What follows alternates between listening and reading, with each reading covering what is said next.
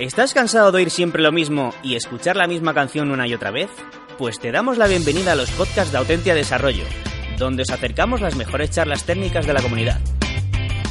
ComicConf 2019 Gestión de eventos de aplicación en la nube, por Laura Morillo Velarde. Muchas gracias a todos por venir. Eh, ya yo creo que se va notando el cansancio.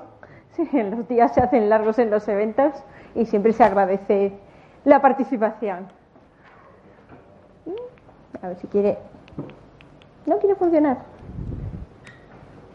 Lo mismo me he quedado sin pilas. bueno, pues nada. No, es que directamente no quiere pasar. Ahora. bueno, me presento para quien no me conozca y no haya visto ninguna otra charla que haya dado esa mañana. Soy Laura Morillo, eh, podéis encontrarme en Twitter en Laura barra baja Morillo. Trabajo como tech lead en una startup de publicidad online aquí en Madrid llamada Sita, donde, qué raro, estamos contratando. Así que si os gusta lo que veis en cuanto a tecnologías y eso, estamos buscando a gente de desarrollo. No nos importa la tecnología como tal, sino gente con experiencia.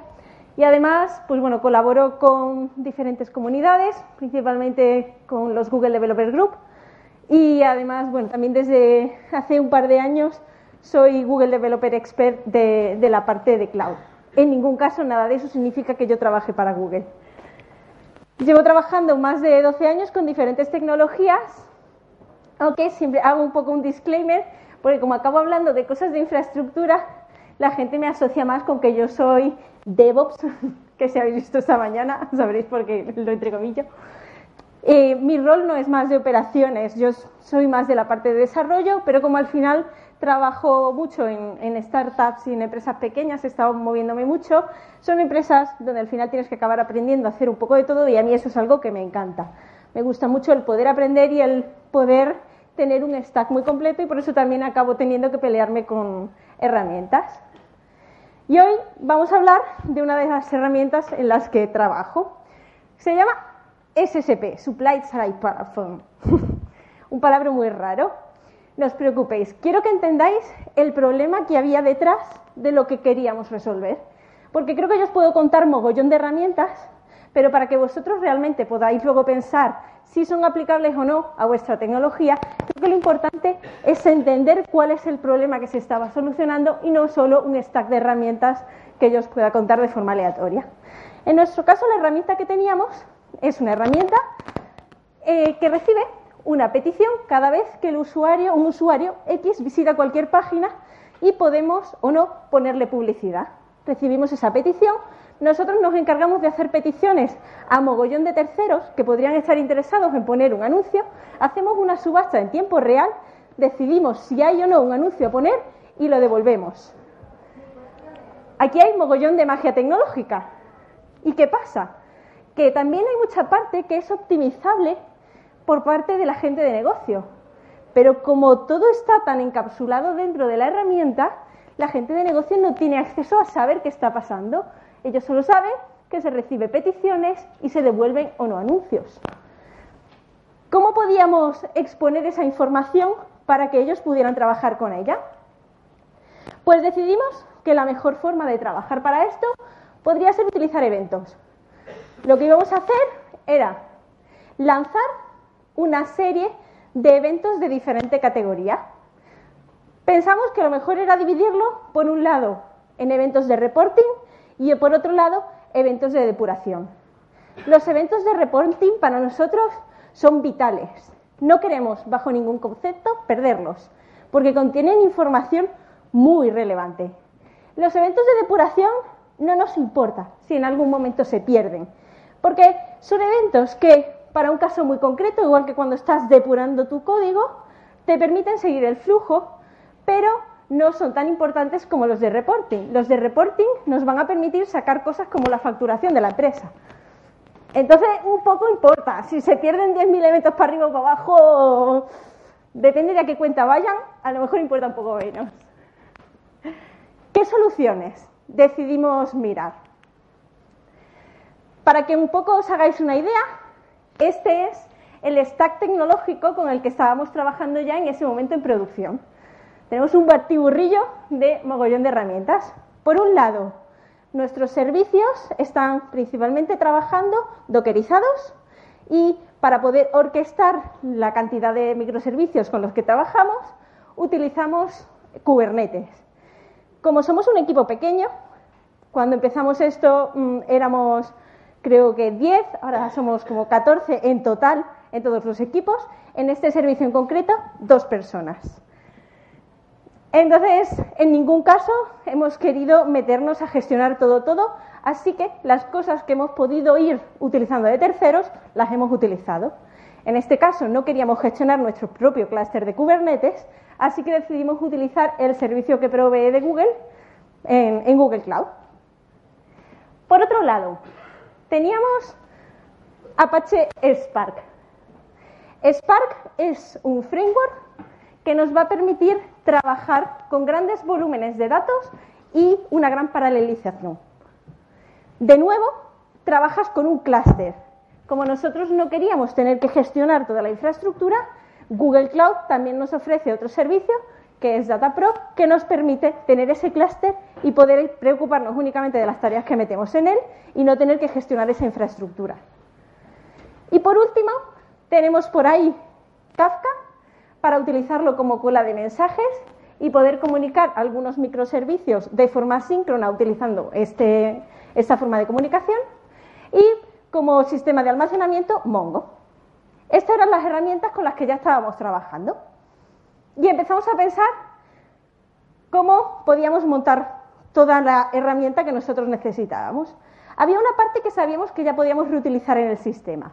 Y es que ya teníamos de otro microservicio montado un sistema que permitía hacer una consolidación de los eventos. Es decir, que a partir de ya el bruto poder sacar esos reportes tan importantes para nosotros que incluyen incluso los datos de facturación. Esa parte consiste en alguna entrada de eventos que podríamos conectar diferentes conectores, por lo que no estaba todavía definida cuál queríamos que fuera en este caso, pero en el otro caso sabíamos que teníamos una cola de Kafka. Y por otro lado, simplemente una tarea de Spark que, como tiene esa alta escalabilidad y esa capacidad para paralelizar, nos permitía procesar muy fácilmente grandes volúmenes de datos. A partir de eso, sacar unos reportes que acabarían en Mongo. Pero que miro para atrás.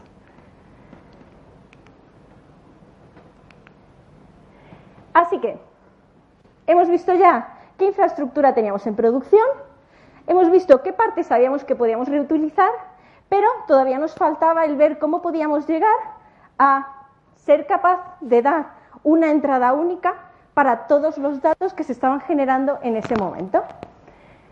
Una de las opciones que teníamos es, dado que trabajábamos con Kubernetes, Kubernetes tiene un patrón de arquitectura, por llamarlo de alguna forma, llamado Sidecar Container. Ahora os contaré un poco más de cómo funciona ese patrón. Podíamos utilizar ese patrón en Kubernetes y simplemente acabar exportando ficheros a Google Cloud Storage. El patrón del Sidecar Container, cómo funciona, es de la siguiente forma. Cuando trabajamos en Kubernetes, nosotros trabajamos con un pod. Un pod al final es un metacontenedor, donde podemos tener uno o varios contenedores. Cuando estamos trabajando con un site container, lo que tenemos es por un lado, nuestro servicio principal y por otro lado, otro contenedor que se ejecuta siempre con él, que está haciendo una tarea conjunta, pero de forma aislada. En este caso, la idea era que podíamos tener nuestro microservicio del SSP funcionando dentro de ese pod y además, de forma independiente, otro, otro contenedor que lo que se encargara fuera de leer simplemente un sistema de ficheros en el que el SSP fuera guardando sus logs. El SSP escribe a fichero, este otro servicio lee de esos ficheros y se encarga de copiarlos a Cloud Storage. ¿Qué ventajas tenía esta arquitectura? Pues por un lado, el que dividíamos las responsabilidades claramente entre qué tenía que hacer el SSP, que el SSP se preocupa de hacer su tarea de sus subastas y demás, ya tiene bastante, y simplemente escribe a fichero y se olvida de lo demás. No tiene que hacer ningún tipo de rotación de logs, ni de limpieza, ni de nada de eso. Y por el otro lado teníamos ese servicio de eventos que es el que se encargaba de hacer esta gestión específica. Además, nos permitía directamente utilizar ya arquitectura que teníamos, no teníamos que meter nuevos servicios. Por lo tanto, la curva de aprendizaje ya estaba hecha, porque no incluía ninguna herramienta nueva. Y además, como todas las herramientas que utilizamos, excepto la parte de Cloud Storage, son open source, nos aseguramos que no tenemos un, problema de vendor locking o que si queremos migrar de una nube a otra, no tenemos ningún problema al respecto. En el caso de la parte de Cloud Storage, realmente subir los ficheros a Cloud Storage, a AWS o cualquier sitio, al final es una parte bastante irrelevante. La parte de negocio importante es la que se está ejecutando dentro de Kubernetes, que Kubernetes sí que podemos ejecutarlo en diferentes nubes sin problema. ¿Qué desventajas tenía? Por un lado, un servicio que hasta ahora no tenía ningún tipo de estado, que es el SSP, de forma que si se reinicia no pasa nada, si se levantan nuevas instancias o si mueren no pasa nada, ahora pasaba a tener un estado. Porque ahora teníamos que asegurarnos de que antes de que muriera ese contenedor siempre hubiera volcado toda su información.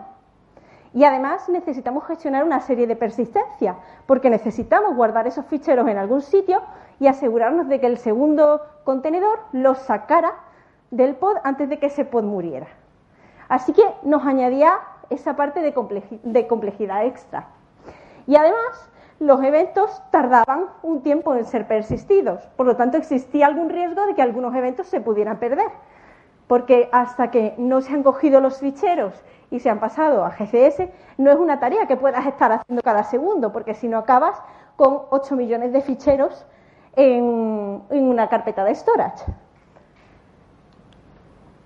La segunda opción que evaluamos fue un servicio que ofrece Google Cloud. Es una herramienta llamada BigQuery. BigQuery al final lo que nos permite es hacer eh, almacenamiento y análisis de gran volumen de datos. Y una de las herramientas que tiene se llama BigQuery Streaming. Con BigQuery Streaming nosotros lo que tenemos es un API que nos permitía directamente llamarlo desde el SSP y enviar los mensajes para que se almacenaran como si se almacenaran en cualquier otra base de datos, pero una base de datos de la que nosotros no tenemos que preocuparnos de escalar ni de mantener. Cuando tienes un equipo pequeño es algo importante. ¿Qué ventajas teníamos? Pues como comento, la simplicidad. Lo único que teníamos que hacer es llamar a una llamada HTTP a través del API que te ofrecen y enviarle los mensajes. Por otro lado, al ser eso, una base de datos, inmediatamente en cuanto has enviado cada mensaje, queda almacenado en una cola de Google y Google se encarga de asegurarte que se va a persistir.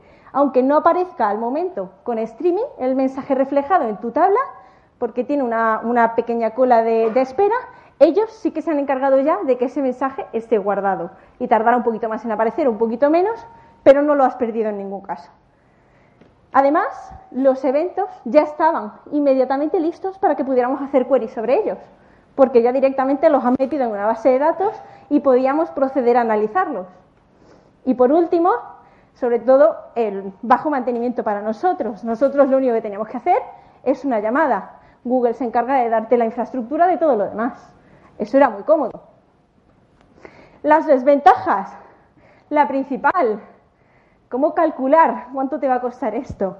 Al final ellos te dan unos precios, te dicen, vale, pues vas a pagar tanto por volumen de datos enviado, vas a pagar tanto por volumen de datos eh, sobre los que hagas búsquedas y, queries, pero ser capaz de calcular exactamente el volumen de datos que va a ir gestionando tu servicio no es tan fácil hacerlo a priori.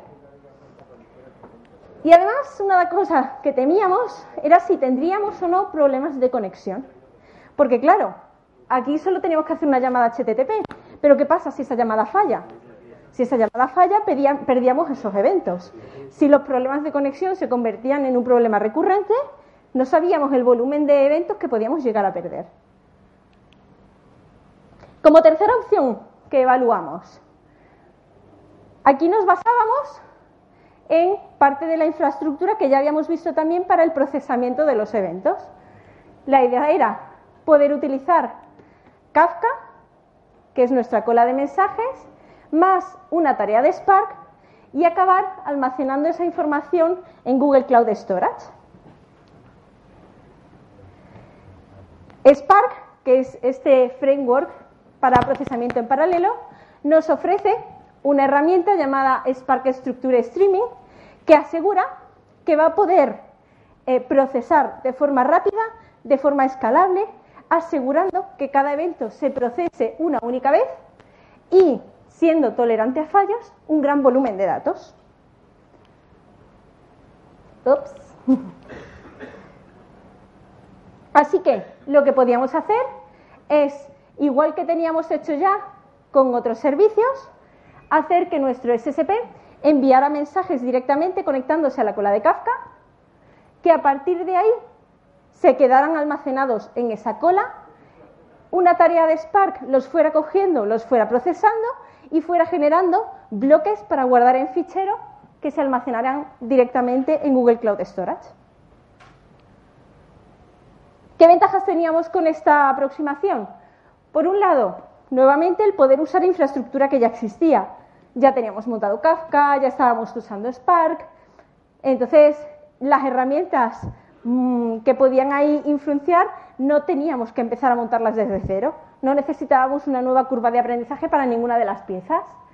El coste, en este caso, está controlado, porque nosotros somos capaces de saber cuánto estamos gastando. Y aquí sí que si tú quieres escalar porque quieres procesar mayor volumen, pues escalas tú.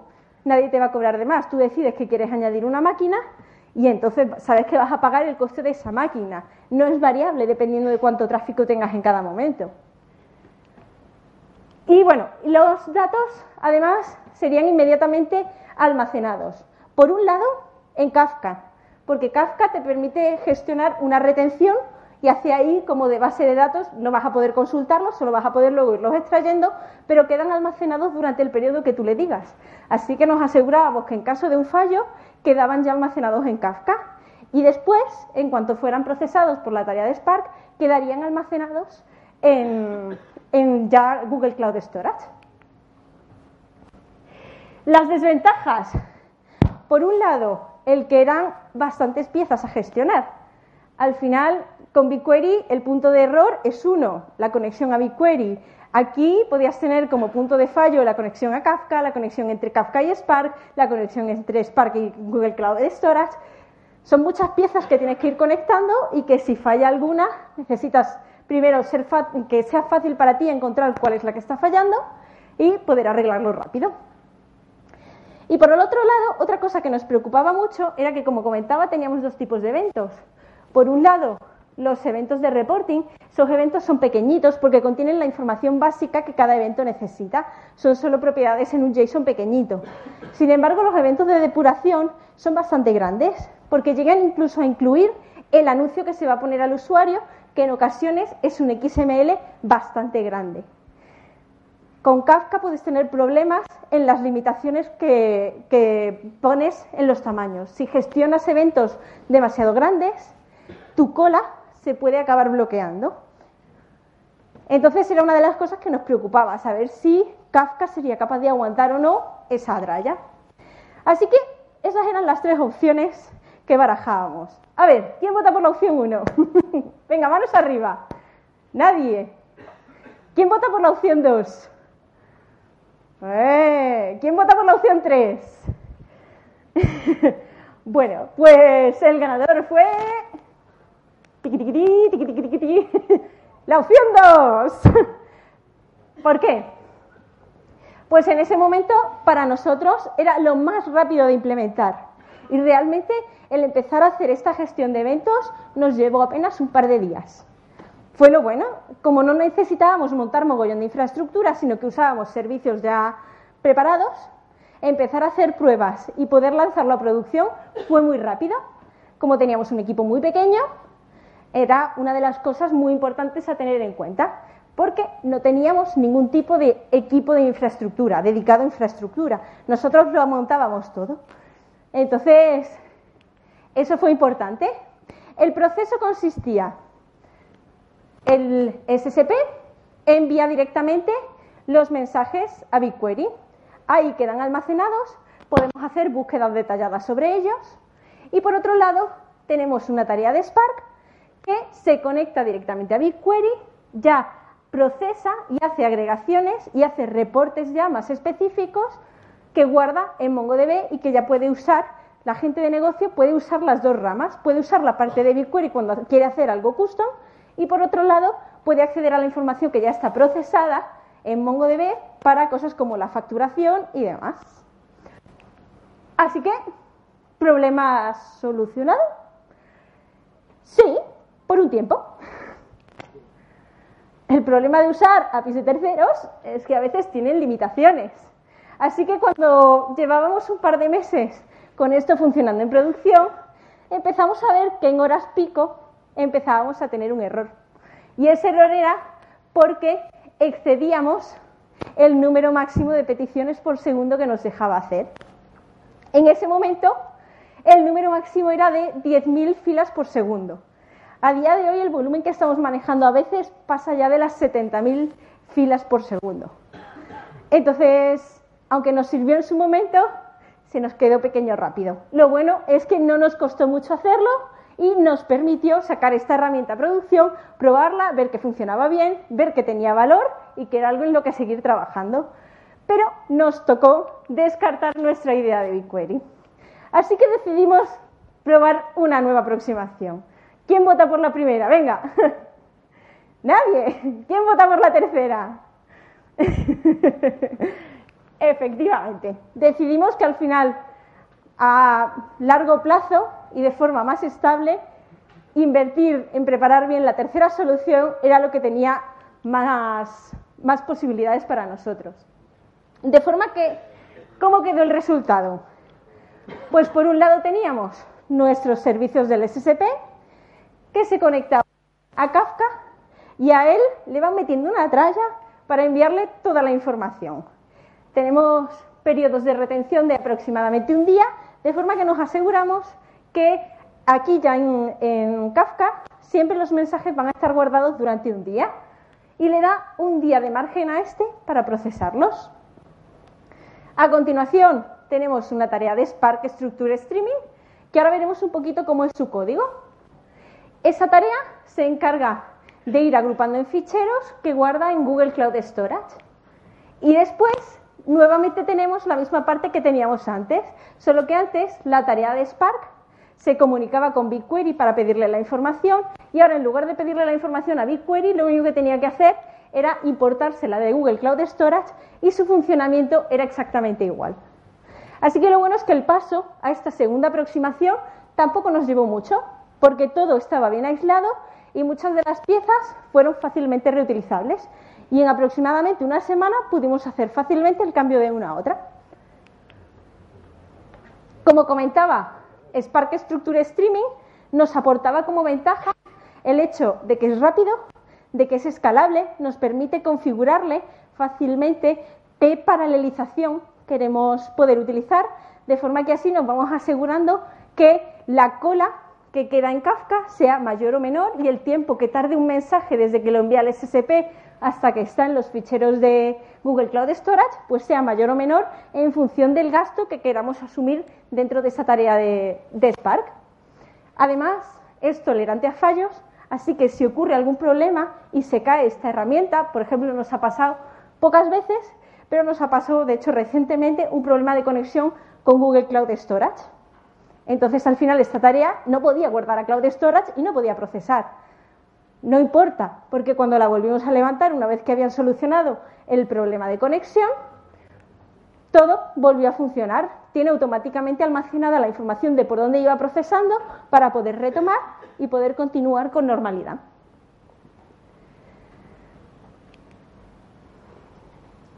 Aquí tenemos cómo funcionan las tareas de eh, eh, Spark. En las tareas de Spark Structure Streaming, lo que vamos a tener es, por un lado, inputs y por otro lado, outputs.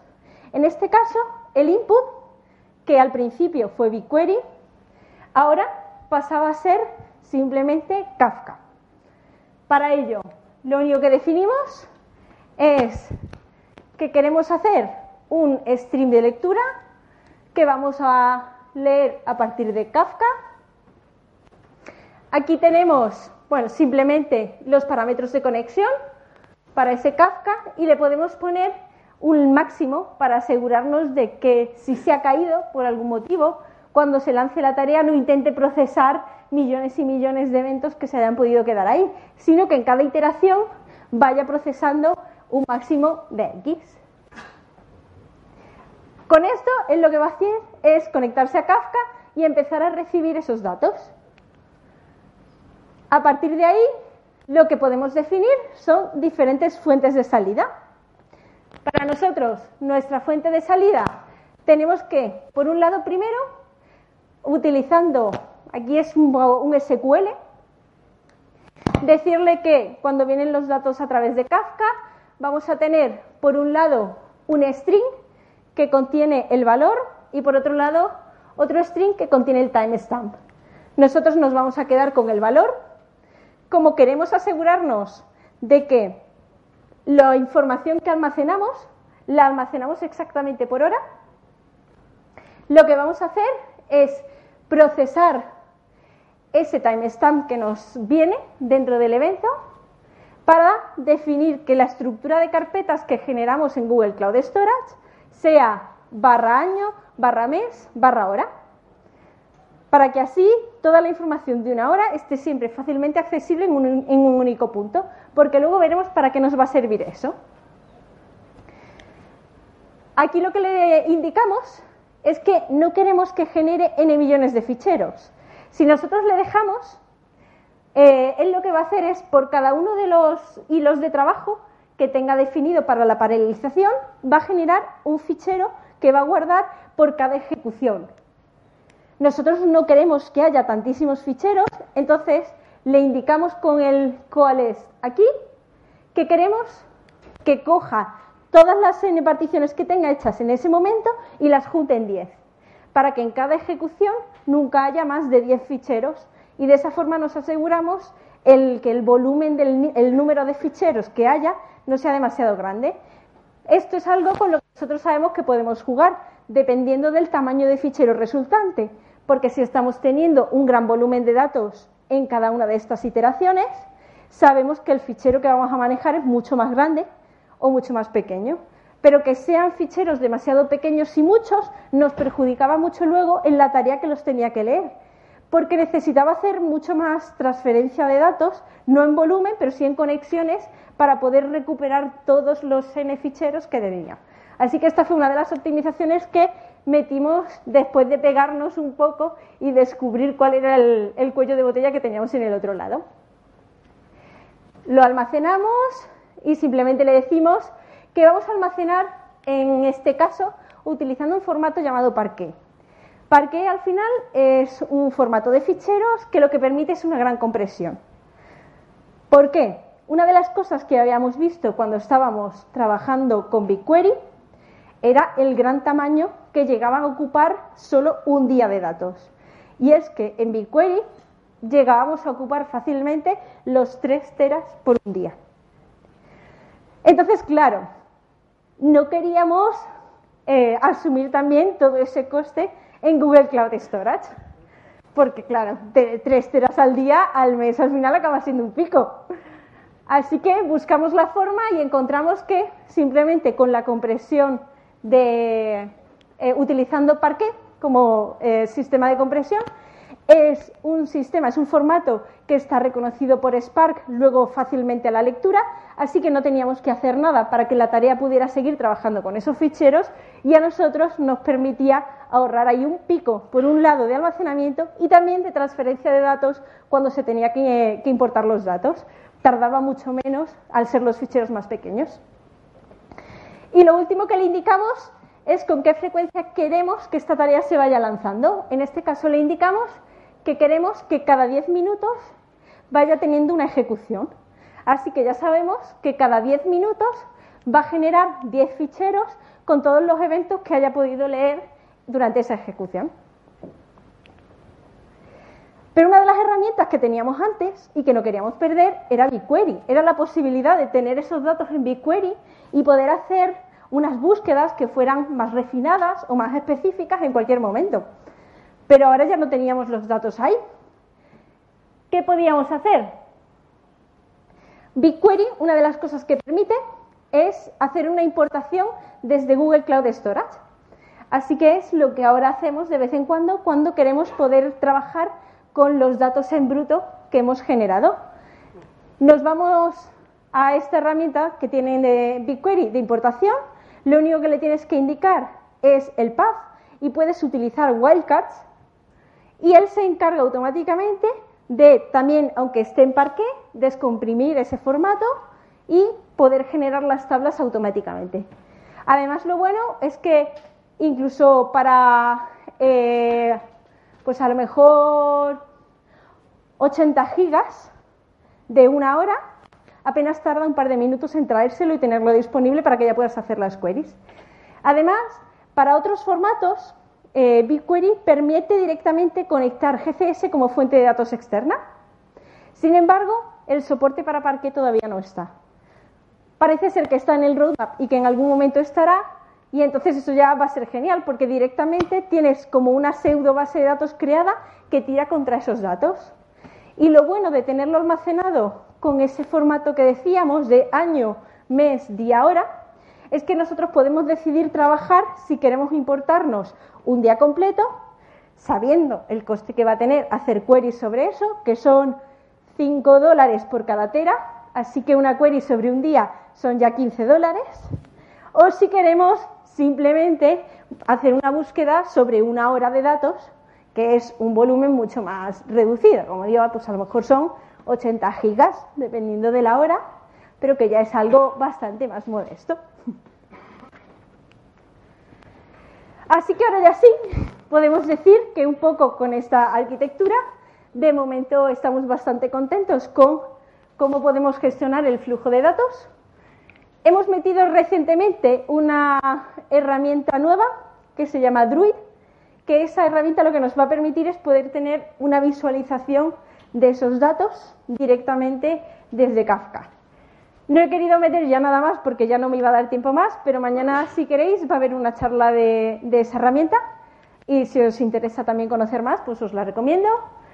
Y nada más, recordad que estamos contratando, que si estamos buscando gente de backend, si a alguno le interesa todo lo que ha oído y le suena bien, podéis escribirme y también simplemente porque si tenéis dudas o lo que sea, o queréis comentar cualquier cosa, ahí tenéis mi Twitter y mi correo y cualquier duda o pregunta es bienvenida ahora o más adelante también. Muchas gracias.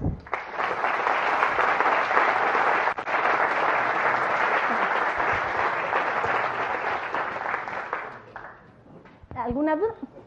tenéis también servicios de Google Cloud? No. Eh, bueno, me preguntan que si Kafka lo tenemos como algún servicio de Google Cloud. Google no ofrece ningún servicio hosteado de Kafka. Así que ahí sí que nos tocó a nosotros meternos y es una de las tareas a las que tenemos que dedicarle de vez en cuando un poquito de cariño, ¿verdad que sí, Miguel? Él es de otro equipo que es el de Core, que también le toca trabajar conjuntamente conmigo en la parte de infraestructura a veces y de hecho recientemente nos ha tocado escalarlo y cuando te toca tener que hacerle labores de mantenimiento dices, mierda, porque no tiene Google un servicio para esto. ¿Qué disponibilidad ¿tiene buena disponibilidad Sí, la verdad es que si no lo tocamos, por lo general no pasa nada. Por lo general lo tenemos ahí funcionando y con lo que más tenemos que tener cuidado únicamente es con el uso de disco, porque como digo, como tenemos la retención, que es con lo que nosotros jugamos, si tenemos un volumen de tráfico, por ejemplo, ahora en el último trimestre, es normal que haya mucho más tráfico, muchas más campañas, están todas las empresas, campañas de Navidad, de lotería, de no sé qué, Black Friday, de todo. Entonces es normal que gestionen más eventos y que necesites más disco. Entonces es por lo general el, el punto más clave. Pero por lo demás tenemos un clúster que hasta la semana pasada tenía tres máquinas y que funciona bastante bien gestionando, ya digo, que solo uno de los, eh, de los eh, que se llaman los, eh, de los tipos de eventos que generamos, que son del SSP, eran más de 70.000 por segundo. Y eso solo, y con tres instancias funcionaba bastante bien. Lo hemos subido para que tenga mayor replicación y mayor división. En esta tarea tenemos 50, 50 particiones con un factor de replicación de 2. Hola, Sí. buenas. Hola. Eh, ¿Esto fun- Sí. funciona? Ah, Sí. vale. Eh, lo que no entendía muy bien es por qué desde Spark no guardáis directamente en Mongo. Y Por- pasáis con por, por Bigqu- BigQuery. Desde Spark, eh, ¿en qué parte? directamente en Mongo, o sea, la parte, o sea, mm, Kafka, eh, Spark y Mongo. Y, y saltarse la parte de Google. Ah, La parte de Google la usamos para poder hacer analíticas sobre los datos en bruto. Pero lo podéis hacer en Mongo también. Lo que pasa es que gestionar un Mongo con más de 3 terabytes de documentos por día, En réplica. sí, pero Y en Sardin. que estamos hablando de 3 teras por día. Ya, Es que necesitamos discos muy tochos solo para eso. Ya, pero también se paga. Pero con, con Cloud Storage, con la compresión de parque, queda mucho más pequeño y consumimos mucho menos de, almacenamiento. Y como normalmente no necesitamos hacer búsquedas sobre los datos en bruto, solo nos importamos a BigQuery la información que necesitamos cuando necesitamos hacer búsquedas sobre ello. Por eso tenemos optimizado para que podamos minimiz- minimizar el volumen de datos que nos traemos y hacer queries muy centralizadas. O sea, solamente se cobra por el- la- las queries. En BigQuery sí, dependiendo de cómo tengas configurado tanto el, el storage como tu tabla de, de BigQuery, eh, la transferencia de datos no te va a costar si están dentro de la misma región y lo que vas a pagar es por los datos que consultes. Y de Pero hecho, No, no de inserción ni de... cuando estás con BigQuery Streaming sí, pero cuando haces un job de importación no. Sí. Y por eso es que 90 teras al mes se nos va un poco de presupuesto. Necesitamos discos de 100 teras. y eso solo para un mes. Ok, gracias. ¿Hay alguna otra pregunta? Vale.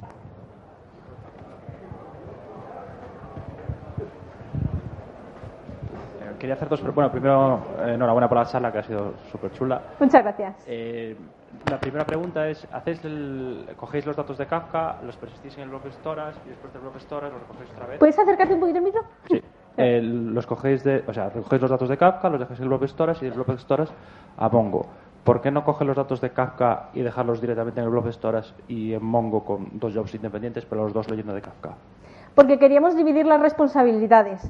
Queremos, por un lado, que la tarea de almacenamiento en Google Cloud Storage tiene una frecuencia diferente que la de generación de reportes, porque la generación de reportes no nos importa que sea tanto en tiempo real, por ejemplo. Nos basta con que cada hora se vaya refrescando la información que haya. Sin embargo, lo otro sí que queremos asegurarnos de que cada 10 minutos se vaya procesando. Por eso esa tarea nos interesa dejarla como muy em, lightweight, muy, muy, muy pequeñita, muy ligera, pero muy rápida. Mientras que la otra no nos importa que tarde más en el tiempo y que se alargue más porque no va a ser algo que vamos a estar lanzando con tanta frecuencia. Por eso nosotros definimos que tenemos esas dos responsabilidades diferentes y que tenía sentido lanzarlas de forma, de forma diferente, con tiempos de procesamiento diferentes, el volumen de recursos que va a necesitar cada una y que le podemos asignar a cada una también es diferente. Por eso, igual que con los microservicios, usamos esa, esa filosofía muchas veces de tiene diferente escalado, tiene diferentes necesidades de recursos, pues para son dos microservicios diferentes posiblemente. Pues aquí son como dos microservicios diferentes por, un poco todo ese motivo. Eh, Y la otra pregunta es, en la parte de Kafka, eh, ¿utilizáis algún tipo de compactación para eh, hacer que el dato sea más pequeño o directamente solamente en- al final con la parte de Abro? Eh, Con la parte de Parquet, perdón. Sí, no, en Kafka usamos también un sistema de, de compresión, porque el, el te provee diferentes tipos de compresión. Nosotros usamos por defecto Snappy, porque algunas de las tareas de, de Spark todavía no soportan eh, Z estándar, que sería la compresión máxima. Nuestra idea sí que es pasarlo todo en algún momento a Z estándar para, como comentaba, tener menos problemas a la hora de, del almacenamiento en disco, que al final pues, es algo que está empezando a consumir también bastantes recursos e incluso estando compactado. Pero como todavía Spark, uno de los conectores que tiene de Spark Streaming no soporta todavía Z estándar, no podíamos migrar a ello. Se supone que ya mismo también estará disponible y entonces migraremos a esa que es la compactación máxima que te ofrecen. La... ¿Alguna otra? ¿Había por allí otra, creo? Vale. Gracias por la charla. ¿Cómo garantiza Spark el procesamiento único de eventos? Porque imagino que tiene que tener un estado, ¿no? Sí, Sí, al final lo que tiene es que... A ver, me voy un poquito aquí. Dentro de la tarea, será que no lo he, contado, lo, he pasado por encima, eh, parte de la información que tú le dices es que le das un directorio en el que él va a ir almacenando checkpoints.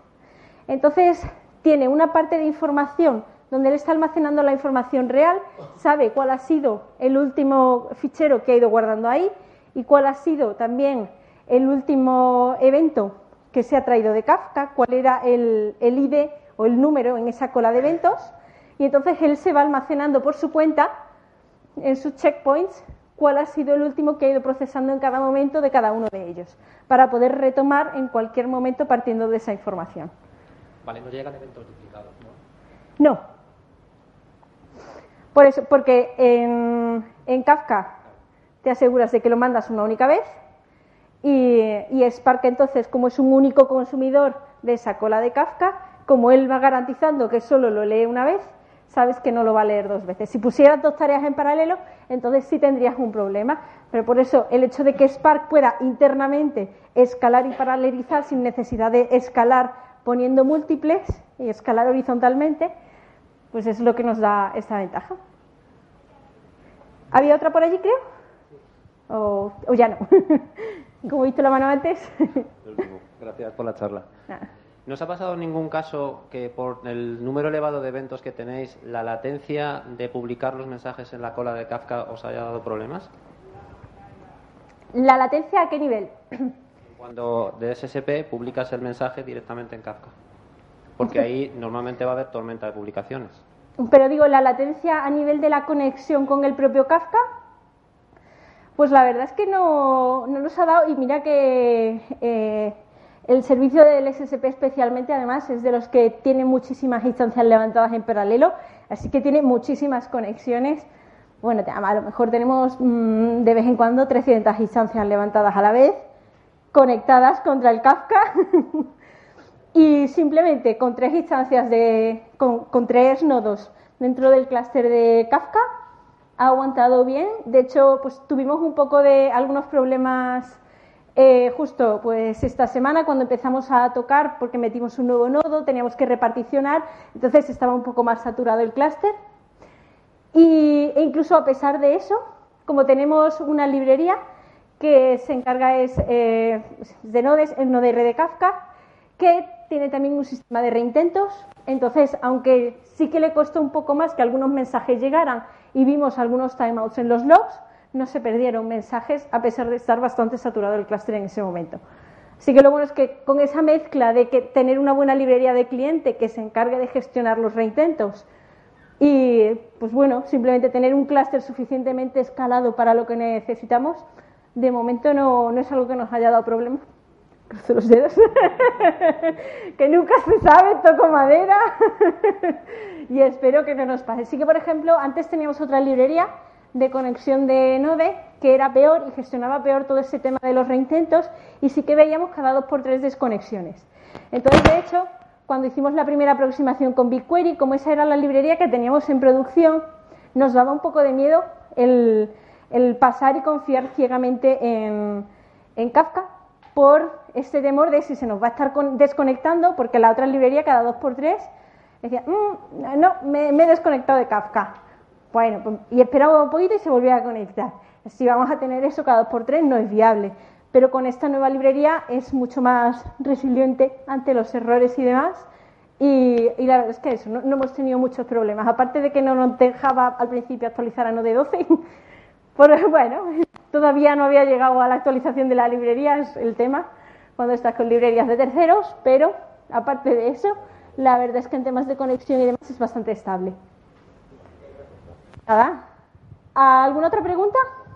Por ahí.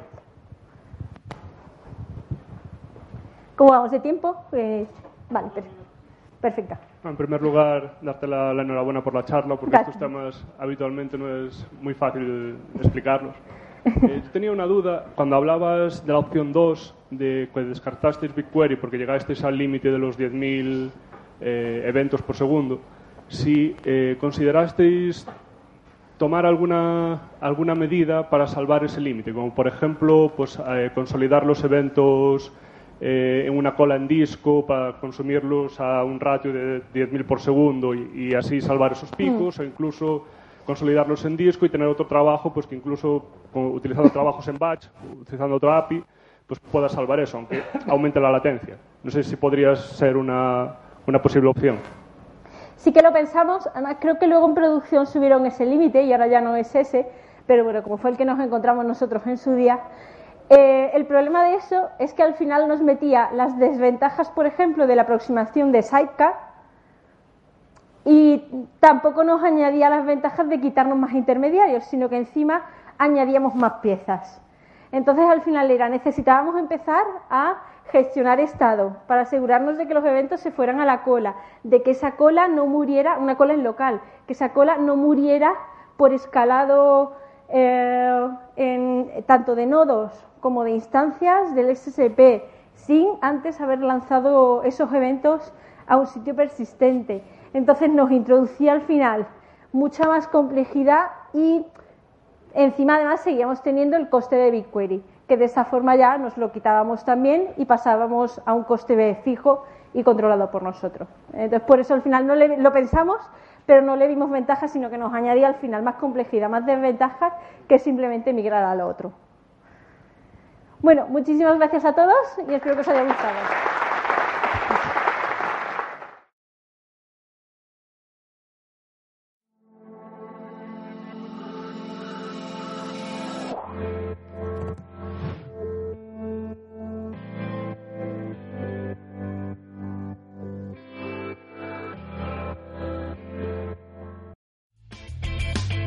Si te ha gustado el podcast y quieres estar a la última en tecnología, suscríbete a nuestro canal de iVoox y escúchanos donde quieras. Para más información, autentia.com.